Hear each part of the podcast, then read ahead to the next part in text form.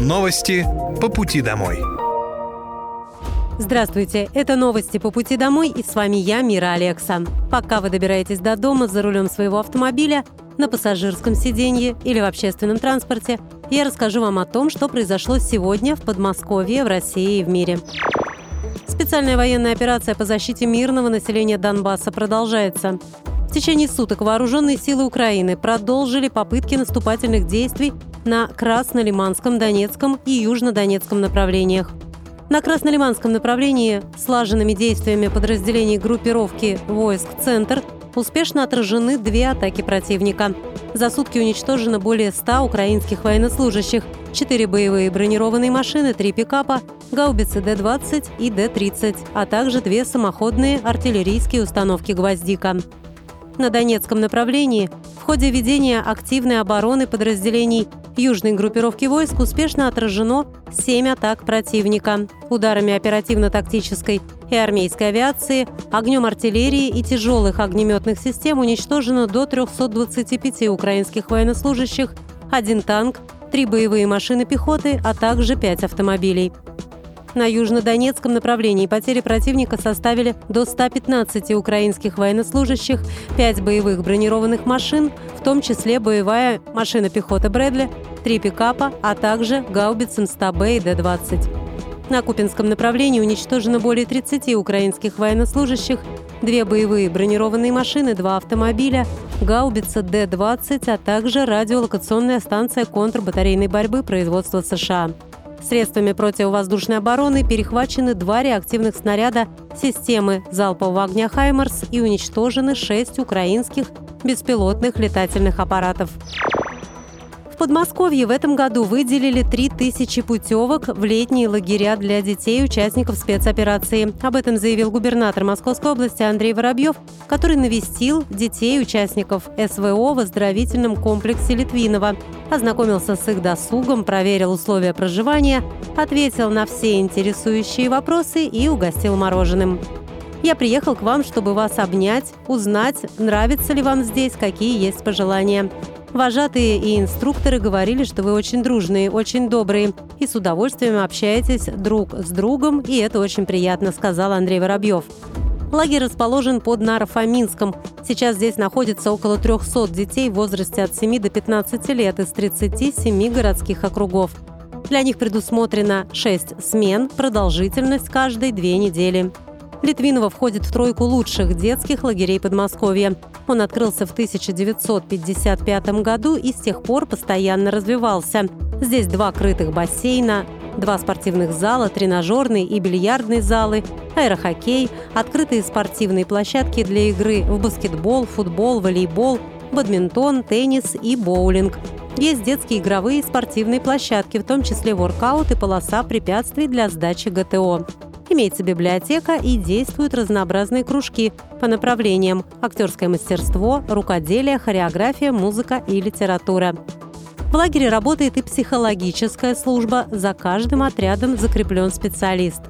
Дети, в свою очередь, задали Андрею Воробьеву много вопросов. Каким губернатор был в детстве, кем мечтал стать, общается ли со школьными друзьями, какие у него любимые виды спорта, книги, парк и город в Подмосковье. Есть ли домашние животные и трудно ли быть губернатором? Быть губернатором тяжело и ответственно, но главное – любить то, что ты делаешь.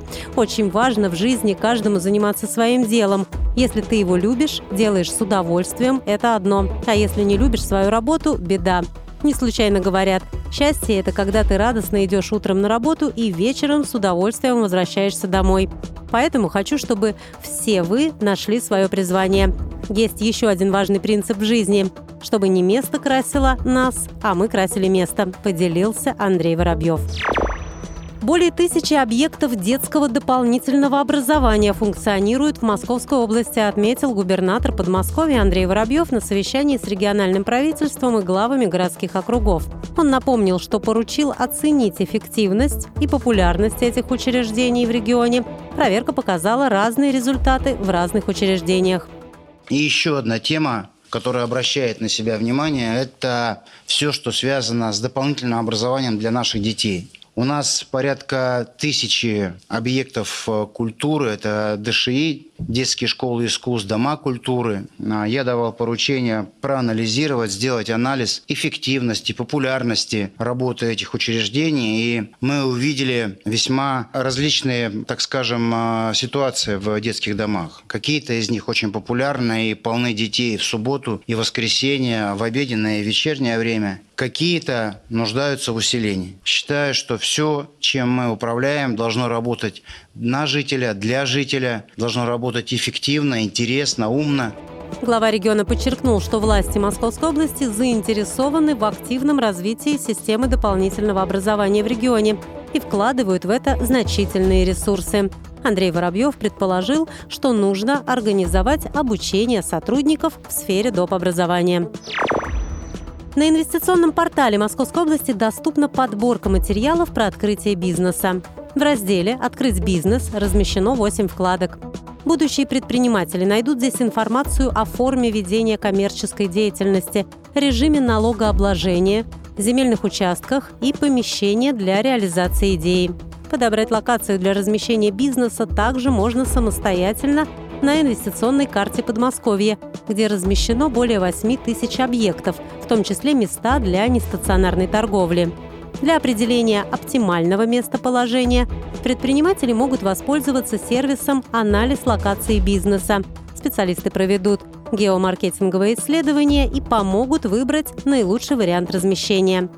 Также на инвестпортале Подмосковья размещен календарь мероприятий, где находится актуальная информация о текущих и планируемых тренингах, вебинарах и программах обучения. Ранее губернатор Московской области Андрей Воробьев заявлял, что цифровизация позволяет людям с удобством получать услуги и обращаться к властям. Работа над расширением списка услуг, которые предоставляются в электронном виде, будет продолжена. Получить путевку на лечение в санаторий стало проще. Теперь жители Подмосковья смогут оформить ее на региональном портале госуслуг. Оформить путевку на санаторно-курортное лечение можно электронно и не выходя из дома, и больше не нужно прикреплять медицинскую справку. При оформлении вся необходимая информация о жителях, имеющих право на бесплатное санаторно-курортное обслуживание, уже имеется в базе данных – поскольку поступает из медорганизации Подмосковья в автоматическом режиме. Ежегодно этой услугой пользуются более 50 тысяч жителей Московской области. А всего госуслуги в цифровом виде сегодня получают 6,3 миллиона жителей Подмосковья. Об этом рассказал губернатор Андрей Воробьев в своем обращении к жителям.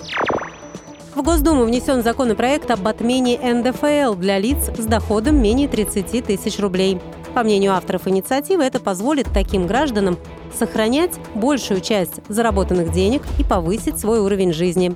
30 тысяч рублей – это оптимальный порог для отмены налога, потому что эта сумма почти в два раза выше минимального размера оплаты труда. Нулевая ставка станет действительно ощутимой для малообеспеченных граждан. Парламентарии считают, что отмена НДФЛ позволит этой категории увеличить семейный бюджет – в случае принятия закона новая норма может начать действовать с 1 января 2024 года.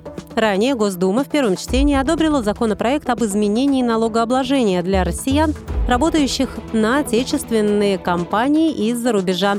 Удаленные сотрудники будут платить НДФЛ по ставке 13-15% в зависимости от своего налогового резидентства и общей облагаемой суммы дохода. Это были новости по пути домой, и с вами была я, Мира Алекса. Желаю вам хорошей дороги и до встречи. Новости по пути домой.